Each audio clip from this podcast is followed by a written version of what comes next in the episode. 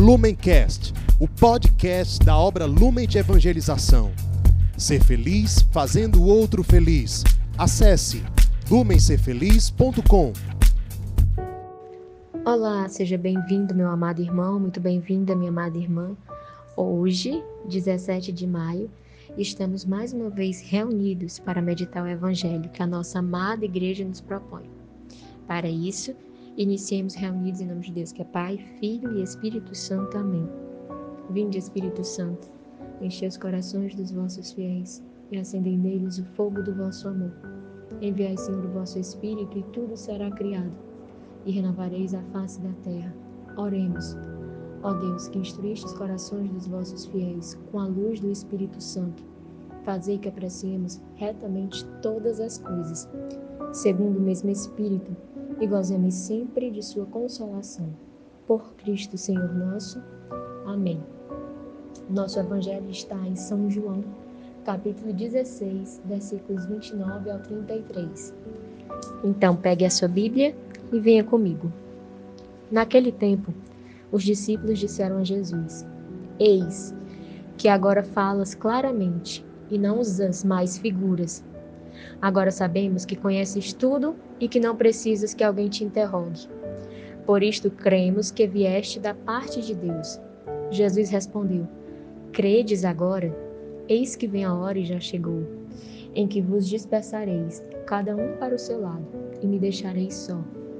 Mas eu não estou só, o Pai está comigo. Disse-vos estas coisas para que tenhais paz em mim.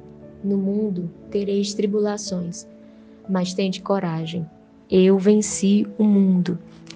Estas são para nós palavra de salvação.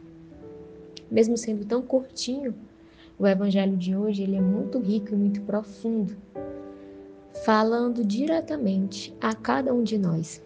Primeiro, é interessante notar o que que os apóstolos consideram como algo que testemunha que alguém vem de Deus. No versículo 30, eles falam: Agora sabemos que conheces tudo e que não precisas que alguém te interrogue.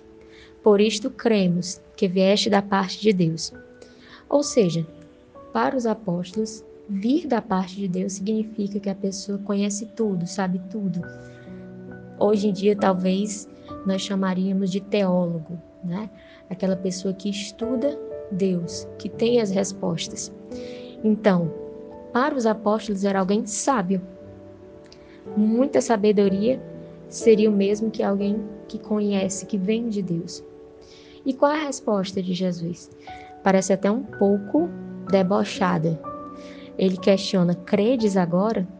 Credes agora porque vem, conhecem, tocam a minha sabedoria? Credes agora porque viram os milagres?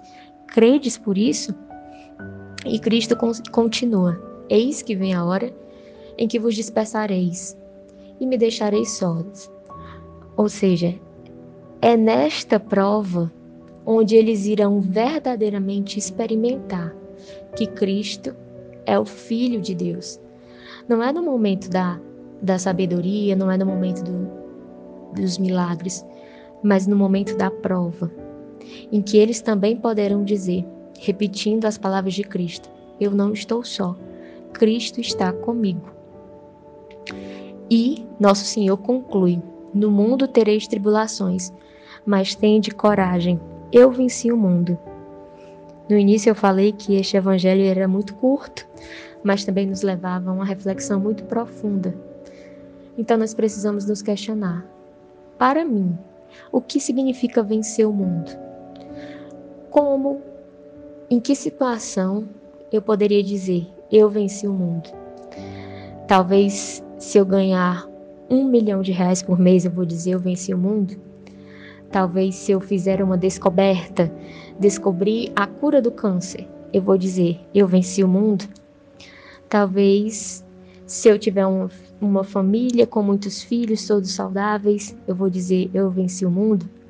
Talvez se eu for um, um missionário que foi enviado para, para a África, para a Ásia, para a Índia, para locais onde Deus, onde Cristo ainda é tão desconhecido, eu vou dizer: eu venci o mundo?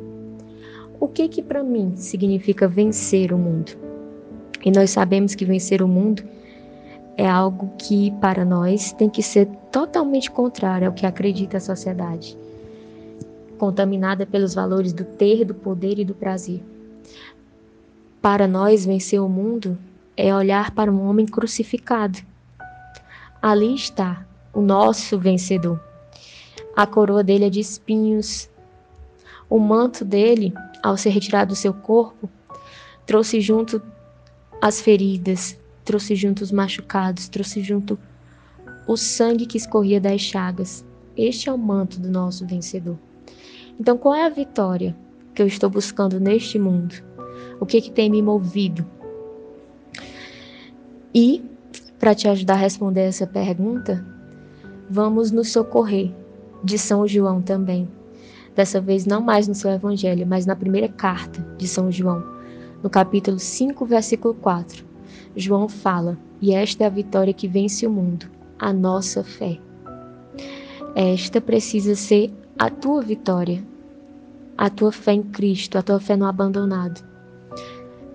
Perceba que existe uma pessoa que venceu o mundo junto com o Filho, e esta pessoa é Maria.